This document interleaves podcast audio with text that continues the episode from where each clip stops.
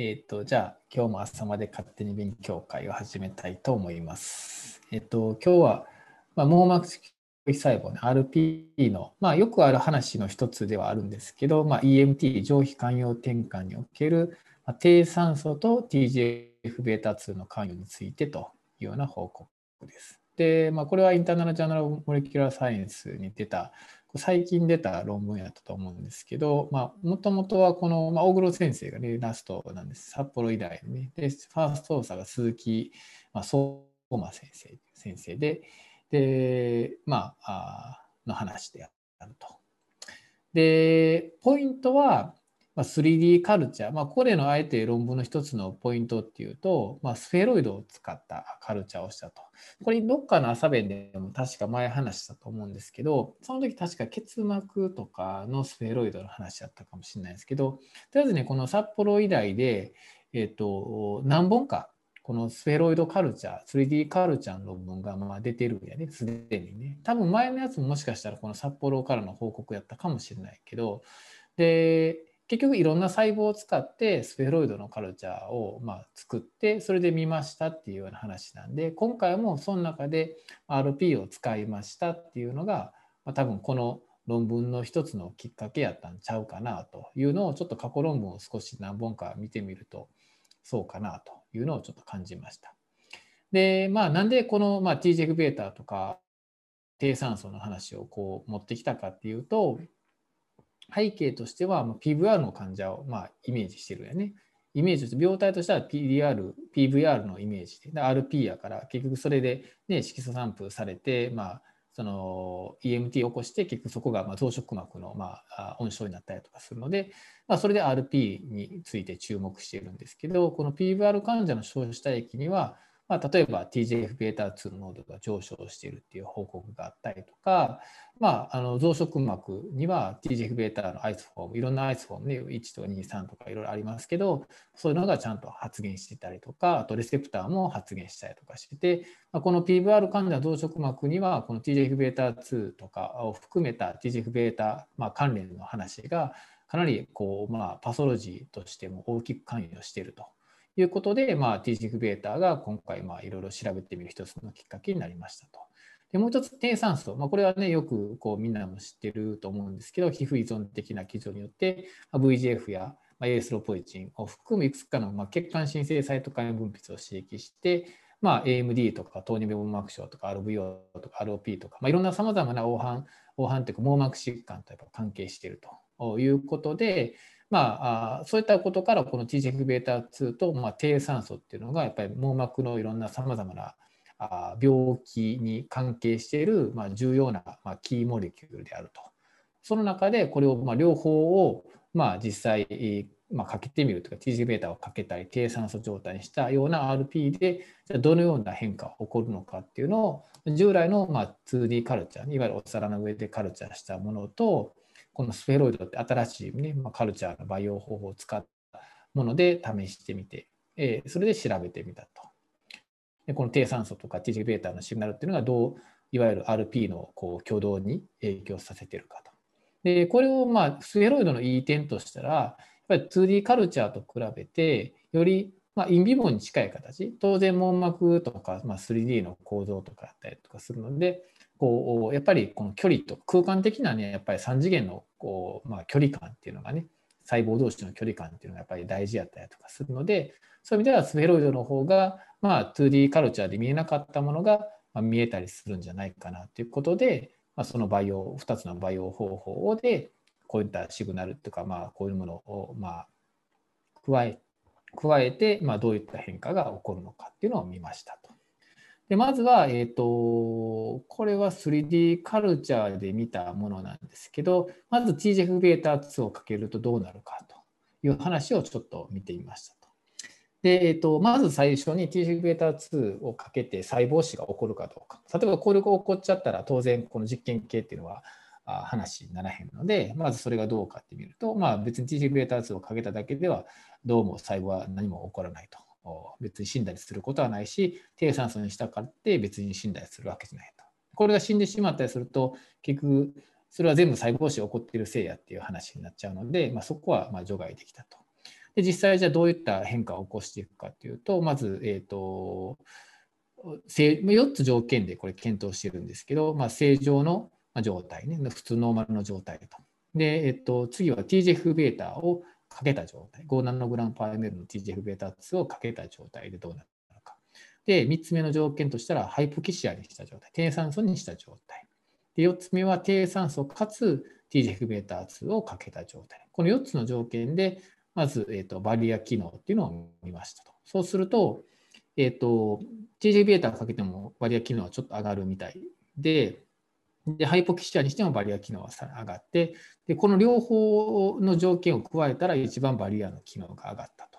いう話の結果でした。で、次に、じゃあ、えっ、と、このスフェロイド、あ、これ 2D やったかもしれんけど、今のこれ 2D がね、バリア機能はこれ 2D カルチャーで見てた。次に 3D カルチャーで見ると、えっ、と、ノーマルの状態と比べると TGF-β を切るとスフェロイドの,、まあその球体が、まあえっ、とサイズが小さくなってくると。で、ハイポキシアでも小さくなって、さらに両方かけると一番小さくなる。サイズが小さくなる。でもう一つは stiffness、まあ、硬さっていうことで剛性なんですけど、これも TGF ノーマルと比べてこれは上がっていくと。えーと、TGF-β かけたり、えー、 hypoxia すると上がるし、両方かけるとさらに上がるという話で、まとめると、バリアは、えー、どうやらこうどんどんこう単独で単一で hypoxia にしたり TGF-β かけるよりも両方の状態になっている方がバリアをより上がると。で、スティフネスもより上がると。で、スフェロイドのサイズはより小さくなるというような話になるというような結果でした。ただ、このね、バリアが上がることに関しては、ちょっと俺の中では違和感があって、普通はこのこういう TJ-β2 をかけると EMT の変化が起こってきたりとかするので、いわゆるこの ZO1 の発現とかね、まあ、EMT って言ったらエピシリアルメッセンキマルトランジッションということで、いわゆる上皮細胞がいわゆる間葉系細胞になる。で、これよくがんの話でこういう EMT の話って出てきたんですけど、結局、まあ、がんの細胞っていうのも上皮細胞ががん化してって転移していくときに、上皮のままやと、より横の細胞同士がしっかりくっついて、上皮の形態を維持するために必要なんですけど、まあ、がんとかで転移するときっていうのは、その上皮の,、まあそのタイトジャンクションとかいろんなものがま崩れるわけ。細胞がま離れてくれるわけ。離れて、形態でメッセン基盤の細胞になるから、細胞が動きやすくなるね。動きやすくなるから転移していくっていうことなんで、そう考えると、バリアはこう下がるっていう方がむしろまあ、メイクセンスなんちゃうかなと思うんですけど、この場合はちょっと上がってるっていうところなんで、実際細胞形態がどうなってるのか、ちょっとあんまそこら辺のことは書かれてなかったんですけど、まあ、そうなってるというところなんで、なんとなくちょっと自分の、僕の他の、まあ、RP ももちろん使ったことあるし、まあ、あの他の角膜とか結膜とかそういうので見ても、どっちかと下がることのが多いんちゃうかなっていう気はしたんやけど、まあ、ここでは上がってると。もしかしたら、重層化してるちゃうかなっていう気もしててねこの 2D カルチャーとは言ってるけど細胞が増殖してたらこう重層化して上に乗っかってったりする可能性まあその要するにこのこのいわゆるこうなんていうかあのあの極性が保てなくなるとかするから全然この上にガーって乗ってったりとかして、まあ、腫瘍とか結局そういうことなのでそうなってると、まあ、バリアが高く測られてしまうっていうのはもしかしたらかもしれないな。で次に、まあ、これがどうほんまにどうなってるかっていうのを見るために、まあ、彼らは、まあ、あのその ECM ね、いわゆるコラージェンとか、そんなを見てみたと。コラージェン1、コラージェン4、コラージェン6、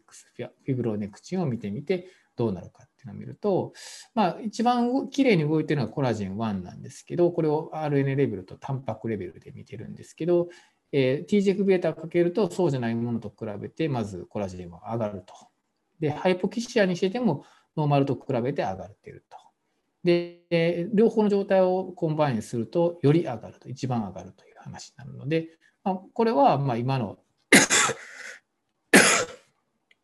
あのこの話とまあ一致してるか、バリアとかスティフネスとかサイズの話と一致してるかなと。他にもいろいろちょっと動いたりしてるけど、必ずしもなんか RNA とタンパクレベルで一緒の動きはしてないんだけど、コラージン1は唯一きれいに一番同じような動きをしてるかなと思うけど、まあだから、このバリアが上がったりとかする一つの理由は、この ECM の発言が上がってるからっていうふうには、そや確かちょっと書いてあったかなとは思うけど、ちょっとほんまにこれだけなんかなっていうところはあるんですけど、一応、まあ、彼らのディスカッションでは一応そういうふうなことを言っていたと。で、まあ、これは 2D カルチャーの、えーとまあ、メッセンジャー RNA とプロテインの発言なんですけど、この 3D カルチャーでも同じように見てみると、3D カルチャーにおいてもやっぱりコラジン1とかは、まあ、あの両方のコンディション、ハイポキシア、TGF タだけど、一番強く発言が上がったと。タンパクレベルではまあそんなに大きく変わらへんかったけどっていうことなんで、まあ、どちらにしてもやっぱ ECM の産生が増えてるっていうことはあるんじゃないかなと。それがまあそのさっきのバリアの話とか合成の低下。ECM が増えるとどうしても合成としては硬くなるので、まあ、合成が低下したりするというところなんかなと、まあ、そういうような変化がまず分かりましたと。次はもう少しファンクションを見るためにこうミトコンドリアの機能をねちょっと見てみようと。RP もちミトコンドリアリッチの細胞なんで、まあ、そのミトコンドリアがちゃんと動いてるかどうかっていうことがすごく働いてるかどうかっていうのがまあ正常性、まあ、ミトコンあの細胞の、まあ、健常性を表したりするので、まあ、それを TGF-β をかけて 2D カルチャーと 3D カルチャーで見てみると、例えばそのミトコンドリア機能の一つである、まあ、呼吸予備能ね、えーまあ、がやっぱ低下すると、ま、ミトコンドリアの機能が低下しているということが分かって、レスピラタリーキャパシティも落ちるということです。あと 3D カルチャーと、まあ、2D カルチャーと違って、このプロトンリンギックが多かったみたいなんで、まあ、こういう点が、まあ、必ずしも 2D と 3D は同じような挙動は示してないけど、まあ、傾向としては、まあ、この呼吸呼びのは低下するということは言えるかなと。あとは、オーカーじゃなくて、イーカーってね、細胞がに排出させる水溶イオン濃度の変化速度。これもまあ結局ミトコンドリアの機能を反映しているものになるんですけど、これも、えーと、TGF-β を加えるとどうやら下がるということです。3D カルチャーではこれはちょっとあまり変化が見られなかったみたいですけど、まあ、2D カルチャーでは下がってみるってことなので、やはり TGF-β をかけたりとかすることによって、まあ、このミトコンドリアの機能の低下っていうのは起こっているのかなというふうには見て取れる。あとは、え、ー、と、この、まあ、TGF-β をかけることによって、 hypoxia related factor がどう変わるか、 HIF1とか、あと、ミトコンドリアの生合成関連遺伝子がどう変わるか、PGC1α かな？あを見てみて、2D カルチャーと 3D カルチャーでこう見てみたんですけど、でもあんまりちょっとね、その解釈に関してはちょっと分かりにくかったんですが、まあ、要するに 2D と 3D では、そのそれに対しての反応が全然違うと。上がったり下がったり、それぞれの遺伝子が上がったり下がったりするのが、まあ、2D カルチャーでは全然動いてない、ミトコンドリア制御管理電子全然動いてないけど、3D カルチャーとまあすごい動いてるっていうことやし、皮膚案もこう 2D カルチャーでは動いてるけど、3D カルチャーではあんま動いてないっていうことなんで、ちょっとまあなんかとりあえず 2D カルチャー 3D カルチャーではいろんなこの遺伝子の発現の動きがちょっと違うよと。で、これをもうちょっとそのアップストリームのいろんな遺伝子、スタット3とか IL6 とか、フォスとか TGF-β1 とか AGT、MIC とか、まあ、いろんな遺伝子をこう見たりしてるけど、やはりなんかちょっと 2D カルチャーと 3D カルチャーでは、その TGF-β とかハイポキシアに対してのこのいわゆる遺伝子発現の変化っていうのはどうやらちょっと違いそうかなと。コラージェンの発現に関しては大体同じような挙動やったりと。かバリアの機能とかあサイズが小さくなそんなんは大体同じような挙動やったんですけどこの実際遺伝子発現のことに関してはちょっと大きく常に同じような挙動を示すわけではなかったということでした。で論文としては一応これでおしまいになっててで、まあ、今日まとめると TGβ と T 酸素によって、まあ、さっき言ったようなバリアの機能の増加とか、スティフス低下が起こって、これなんで起こってるかっていうと、一応、ま、ECM のタンパクとかの、まあ、メッセンジャーレベルの発現とか、タンパクレベルにおいても、まあ、増加していたので、まあ、それによってなってるのかなというような話でした。で、まあ、あとミトコンドリアの機能も、まああのまあ、酸素消費量が落ちたり、解体微能が低下したりとかで、まあ、ミトコンドリアのファンクションの低下っていうのが TCβ2 の転換によって、まあ、認めたと。でただ、その、まあ、遺伝子の発現のレベルにおいても、2D カルチャーと 3D カルチャーはちょっとちょっと挙動が違うかったんで、どっちが、まあ、いわゆるインビボの状態を示しているのかっていうのは、ちょっと分からへんとこではあるんですけど、まあ、彼らはまあ今後 RNA-seq とかをして、まあ、そういう遺伝子発現の網羅的なこういくつかの遺伝子を見ましたっていうんじゃなくて網羅的な遺伝子発現プロファイルを見ることによって何がどう違うかっていうのを今後見ていきたいというようなことでフューチャープランとしては考えていましたがまあ正直、まあ、インビボにおいても 3D って RP ってね 3D っていうのはまあむしろ 2D でモノレイヤーでこう網膜全体に決まったっていうのでもしかしたら 2D の方が挙動としては実は正しいのかもしれないと。これがまあ網膜全体としてのね構造をこのスフェロイドで作ってるんやったらまあまあ、ありかもしれないけど RP、まあ、単独の細胞でスフェロイドを作ってもいわゆるインビボの状態を反映しているかどうかはちょっと分からへんのでもしかしたら 2D の方が、まあ、本物 RP のインビボに近い状態なのかもしれないけどまあ、どちらにしてもまあここら辺はもう少しこう検討して 2D と 3D で何が違うかっていうのはまあ見ていかへんとこれが結局何を見てるかっていうのは分からへんので、まあ、もう少しそこは進めていく必要があるのかなということで、まあ、彼らも RN 設計をまたやってみていろいろ今後見ていきたいとは言ったんで、まあ、そこら辺についてまた続報がもし出たらまた何かの機会で紹介したいかなというふうに思います。はい。以上です。ありがとうございます。これ、その 2D と 3D で違うっていうのは、まあ、あの分かるんですけど、その、うん、なんで違うかっていうのは書かれてるんですか？そのなんで違うかはあんまり書かれてないかな。うん、うん、だから今後 RNSEC やってそれは次のプロジェクトやりますとかっていう感じの終わり方やったんでまあこれもだから違うってことは分かったけどうん、まあそういうところなんだよね。うん、それってだから逆に言ったらその遺伝子レベルで 3D, 2D と 3D で異なる挙動をするよっていうことでその、うん、形態がその細胞の活動というか遺伝子の発現に関与してるっていうような仮説なんですかね。えっと、やっぱりまあその細胞同士もお互い影響し合うんよね。うん、やっぱりね。だから 2D だけやと、まあ、だから組織内ではやっぱり当然いろんなものがあるよね。結果もそうやし、もうこう細胞もそこにいたりとかもするし、まあ、当然 RP だけじゃなくて他の神経細胞もあったり、